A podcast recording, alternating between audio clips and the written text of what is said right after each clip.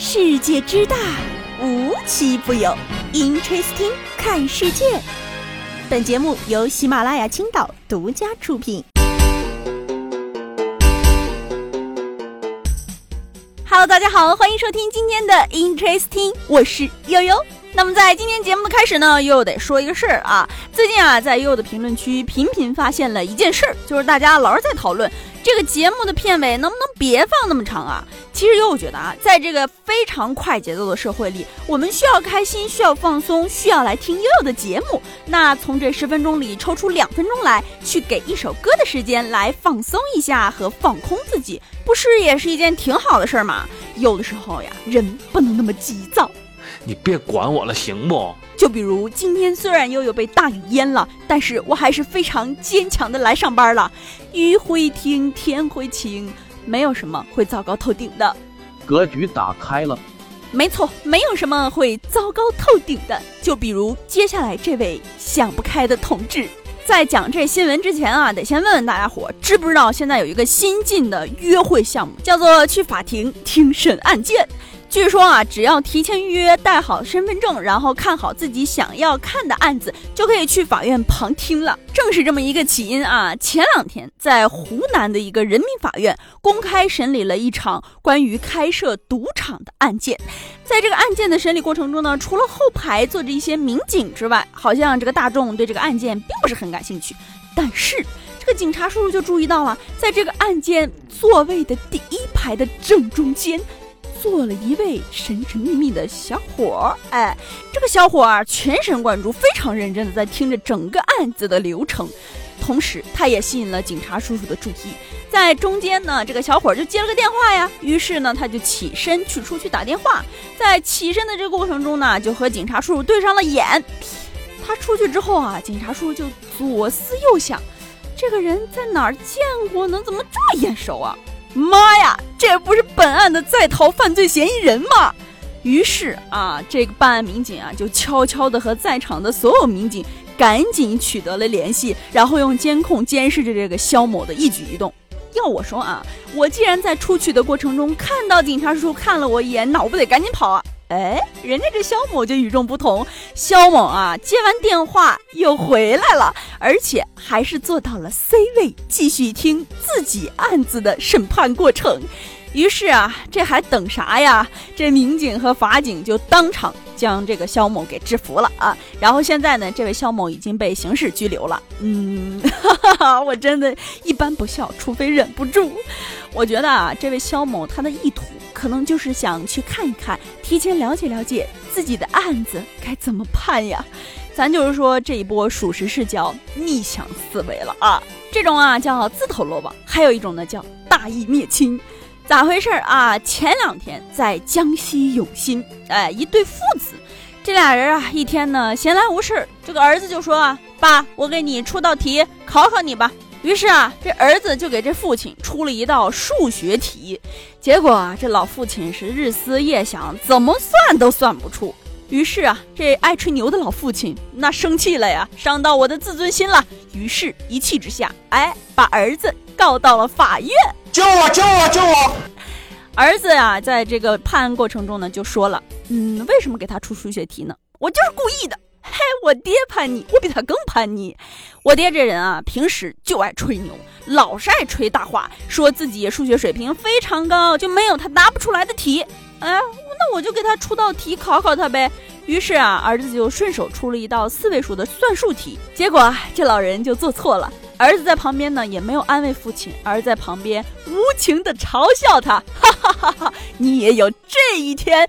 这老父亲一听着急了，啪，扇了他一巴掌。儿子能让他吗？身上流的都是同一种血液呀！于是呢，上去咔推了老父亲一把，然后啊，这老父亲就摔倒受伤了。于是呢，老父亲就把自己的儿子告上了法院。经过法院调解啊，虽说这个双方最终是重归于好了，但我觉得可能也好不了多久啊。你说这算错了一道算术题，就起诉人家说人啃老。那你让下面这位小姑娘情何以堪？前两天啊，在辽宁盘锦，一位六岁的小女孩在逛街的时候呢，就发现这个橱柜里的一个项链好漂亮啊，于是呢就求着爸爸说：“快买给妈妈吧！世界上所有美好的东西都要送给妈妈。爸爸这么一听，感动啊；妈妈这么一听，也感动啊。于是呢，就赶紧去问服务员：“这项链怎么卖呀？”四十万，俩人都不敢动了。还行啊，关键是人家项链能打折，从四十万能打到二十万。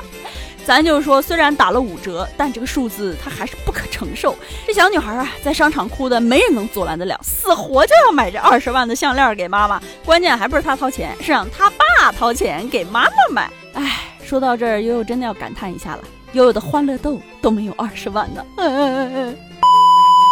接下来要聊这事儿啊，有关于一个状态，一句话。有本事过来追我呀！哎，这句话成真了啊，真的。前两天呢，在吉林，一个男子呢，因为在微信群里骂人，然后被拘留罚款了。起因啊，是因为男子韩某在微信群里辱骂了同村的居民。辱骂的时间呢，还长达了五分钟，语言非常的粗糙，气焰非常的嚣张。同村居民认为啊，这韩某此举给我自己的心理造成了极大的伤害，我要报警，我要找警察叔叔。这个警察叔叔接警后啊，也派这个民警立即展开了调查，然后把证据给固定了。这怎么固定呢？咱可能就是握住他的手，不让他删聊天记录，然后啊，将韩某传唤到了派出所。韩某也非常大方啊，说对，就是我骂的怎么样？我就是为我朋友出气，我就是看不惯他受人欺负，哎，然后就被拘留了十天，罚了三百。看着没，朋友们，现在这时代不能瞎骂人，骂人是要坐牢的。上面这兄弟啊，人是为自己的好朋友仗义出手，下面这位总统，他可是恳求全国人民为他仗义出手。前两天呢，美国的前总统川普哎被 FBI 给搜查了。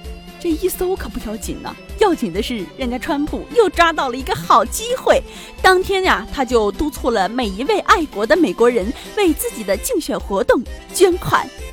于是啊，有一段台词就在悠悠的脑海中反复轮回：“我是特朗普，最近被 FBI 抄家，现正无家可归。”能否借我五千块，帮我渡过难关？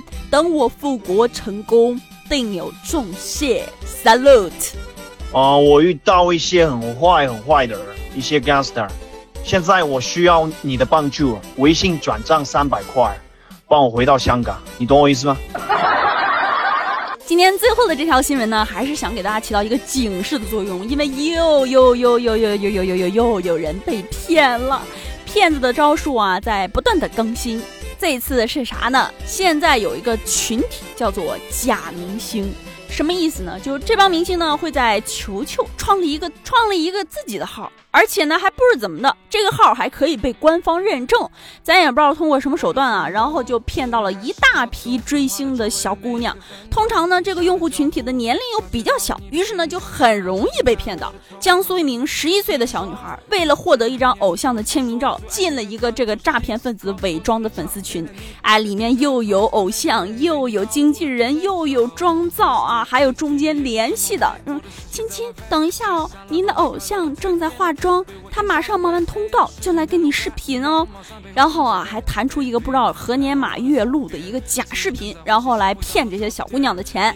于是呢，这个小女孩啊，就经过提示，用这个爷爷奶奶的手机加了对方的五个号，一连发了六十多个两百块钱的红包。对方还说：“你先发过来给我，然后我把这偶像的签名照给你啊，二十四小时这红包就退回了。”于是，这个女孩在短短三个小时内被骗了十一万元。咱就说这小孩他单纯，但这骗子他是真没心呐！大家以后一定要谨防各类诈骗，即使是你的偶像，也骗不到你的钱哦。好了，本期节目呢到这里就结束了，我们下期节目再见吧！祝大家周末愉快，拜拜。我们的思绪化成波浪，在霓虹之中碰撞，连玫瑰融化了冰。唱的歌曲，我有认真的听。你是不苦涩的良药，通向未来的航道，笔直的穿透了我的心。大脑被你照亮，想带到下个朝阳。我的破旧酒馆敞开不会打烊，老旧的唱片机，我们静静的听。你声音把我眼里照亮，baby。你就像灯火缠绕，镜中倒映出烈焰的玫瑰，傲气的火光不停燃烧，闪耀在你的耳坠，被扑鼻而独自体会你危险的香味。我不想 run away，run away，baby，就让我被击溃。灯火缠绕镜中倒映出烈焰的玫瑰，傲气的火光不停燃烧，闪耀在你的耳坠。被扑鼻而来，独自体会你危险的香味。我不想 run away，run away baby，就让我被击溃。灯火缠绕镜中倒映出烈焰的玫瑰，傲气的火光不停燃烧，闪耀在你的耳坠。扑鼻而来，独自体会你危险的香味。我不想 run away。